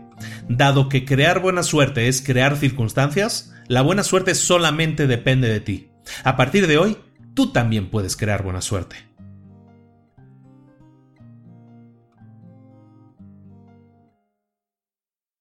Sid se despidió de Merlín con un firme y afectuoso abrazo. Después subió a su blanco caballo y partió en busca de aventuras. Pasó el resto de sus días enseñando a otros caballeros y no caballeros, incluso a los niños, las reglas de la buena suerte. Ahora que sabía crear buena suerte, no podía guardar ese secreto solamente para sí, porque la buena suerte es para compartirla. Y es que Sid pensó que si actuando en solitario había sido capaz de crear tanta buena suerte en tan solo siete jornadas, ¿de qué no sería capaz todo un reino si cada uno de sus habitantes aprendían a crear buena suerte el resto de sus vidas. Tercera parte, el reencuentro. Al acabar el cuento, David también estaba descalzo y apoyaba sus pies desnudos sobre los frescos tréboles que había bajo el banco en el que los dos amigos se habían sentado. Los dos quedaron en silencio, como si meditaran acerca del cuento. Así pasaron unos minutos. Los dos estaban pensando en algo. Una lágrima rodó por la mejilla de David. El primero en hablar fue Víctor. Sé lo que estás pensando, pero no veas segundas intenciones en mis palabras. ¿Por qué? preguntó David. Supongo que piensas que es solamente una fábula, un cuento, no sé. No quise decir que tú... Yo solamente quería hacerte llegar la buena suerte. Precisamente pensaba en eso, Víctor. Pensaba en la forma en que este cuento ha llegado a mí. La fortuna de un encuentro con mi amigo de la infancia, que no veía desde hacía 50 años. Ha puesto este cuento en mis manos. Víctor reflexionó sobre ello, sobre el encuentro casual con David. Una tremenda casualidad. Eso había sido suerte, y no buena suerte. Pensó que el cuento de la buena suerte le había llegado a David por azar. Vaya paradoja, pensó. Y le dijo a David, sí, es cierto, el cuento de la buena suerte ha llegado a tus manos por azar. ¿Eso crees? espetó David. Precisamente yo estaba pensando todo lo contrario. ¿Lo contrario? preguntó Víctor sin comprender a qué se refería David. Sí, lo contrario, he sido yo el que ha creado las circunstancias para que este cuento llegara a mí, para que la buena suerte llegara a mis manos. ¿Tú? Sí, Víctor, no es casualidad que tú y yo nos hayamos encontrado. En estos últimos cuatro años, los peores que he pasado, mi única esperanza era encontrar al único amigo que he tenido, a ti. En los últimos años, no hubo un solo día que no buscara tu rostro en cualquier semblante con el que me cruzara. En cada persona que me salía al paso, en cada semáforo, en las terrazas de los bares, en todos los rincones de la ciudad, nunca he dejado de mirar a cada cara, con la esperanza de reconocer la tuya. Eres el único amigo que tengo y que he tenido. He imaginado muchas veces que te encontraba, he visualizado muchas veces nuestro reencuentro, igual que Sid veía crecer su trébol a veces. Incluso he podido sentir el abrazo que nos dimos hace una hora escasa. Jamás dejé de creer que sucedería y añadió Te he encontrado porque yo quise encontrarte. El cuento de la buena suerte ha llegado a mí porque yo sin saberlo lo estaba buscando. Visiblemente emocionado, Víctor le dijo a David Así pues, ¿en realidad piensas que la fábula está en lo cierto? Claro, prosiguió David, pienso que la fábula está en lo cierto, no puede ser de otro modo. Nuestro encuentro me ha demostrado que yo también puedo ser como Sid. Hoy he sido yo el que ha creado buena suerte. Yo también puedo crear buena suerte. ¿No te das cuenta? Naturalmente, exclamó Víctor. ¿Podría añadir yo una regla más a tu fábula? le preguntó entonces su amigo. Por supuesto, dijo Víctor. Y David añadió El cuento de la buena suerte nunca llega a tus manos por casualidad. Víctor sonrió no hacía falta decir nada más. Entre buenos amigos las palabras son muchas veces innecesarias. Se abrazaron de nuevo. Víctor se fue, pero David se quedó sentado en el banco y volvió a poner sus pies desnudos sobre la fresca hierba del gran parque de la ciudad. David notó un cosquilleo en el tobillo. Se inclinó y sin mirar arrancó una brizna que le rozaba muy suavemente la piel que reclamaba su atención. Era un trébol de cuatro hojas. David había decidido, a sus 64 años, empezar a crear buena suerte. ¿Cuánto tiempo esperarás tú?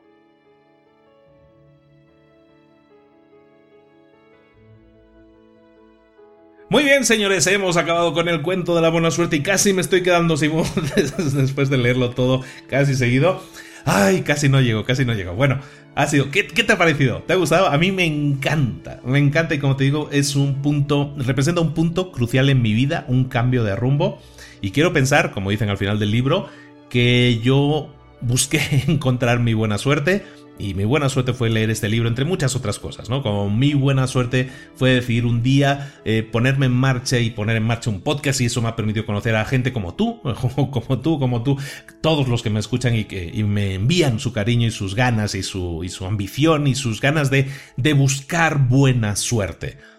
Es, creo que el libro perfecto para acabar un año inolvidable y para prepararnos, para enfocar este 2017 para que sea el mejor año de nuestra vida y no dejarlo al azar, no dejarlo a la suerte, sino poner las condiciones necesarias para que la buena suerte, la ilimitada, la del trébol de cuatro hojas, nos acompañe el resto de nuestras vidas. Si es así, si piensas igual que yo, no estás loco, no estás loca. Muchos pensamos igual y muchos nos ponemos en marcha, nos levantamos todos los días para buscar un trébol de cuatro hojas, para buscar nuestra propia suerte y ponemos las condiciones para que eso ocurra. Estás junto a otros como tú, somos un grupo, somos una familia, somos un club, somos caballeros que nos vamos a labrar nuestra buena suerte todos los días con pequeñas tareas preparando nuestra tierra, regando nuestra tierra, quitando las piedras, dándole el sol y la sombra necesarios para que las buenas cosas sucedan en nuestra vida.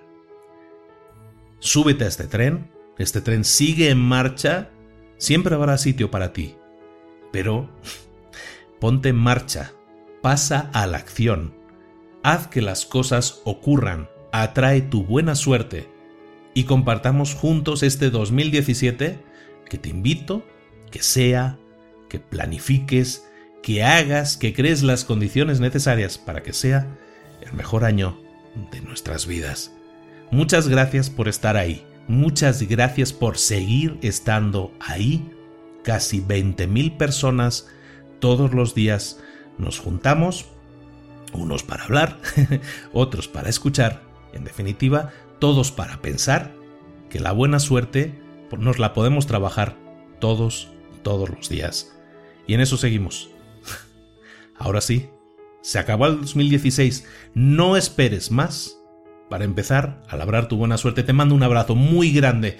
Todo el cariño de mí, de mi familia, que me ha permitido tener mis momentos de tranquilidad, dedicarme a esta locura que es a veces atender eh, a tanta gente que tiene necesidad de ayuda, de guía, de consejo, de, de, un oído, de alguien que le escuche. Muchas veces es solo eso.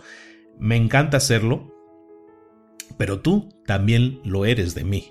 ¿De acuerdo? Porque eh, en este podcast yo me he volcado y es algo muy personal y es algo en lo que me dejo muchas horas, mucho tiempo, eh, mucho cariño y todo lo bueno o malo que yo pueda haber cosechado o haber sembrado en mi vida, ahora lo estoy cosechando y lo único que quiero hacer es compartirlo con los demás, es solo mi experiencia.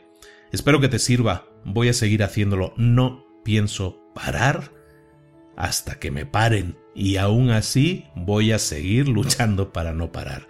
Si me acompañas en este camino, me sentiré mucho mejor, no estamos solos. Te mando un abrazo, nos vemos en el 2017. Hasta luego.